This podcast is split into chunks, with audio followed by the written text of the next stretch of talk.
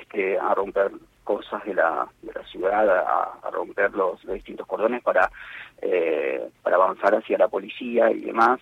Este, no, no logramos entender después lo que pasó, porque los gastronómicos, alrededor de las 7 de la tarde, de todas formas en fase 1 decidieron abrir.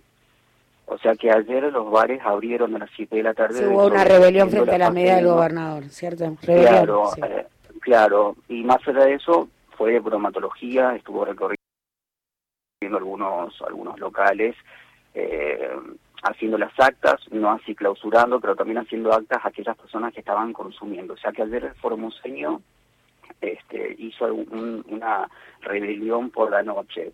Pero eh, también se acercaron más personas, se hizo una fiesta en la 25 de mayo en una de las avenidas más importantes aquí de Capital y esto va, vamos a ver el resultado acá a 14 días. Porque nosotros tenemos, eh, por 17 casos, volvimos a fase 1, ¿sí? Y actualmente, te digo el reporte de la síntesis del parte informativo del día de ayer, total de, eh, de casos activos tenemos 187.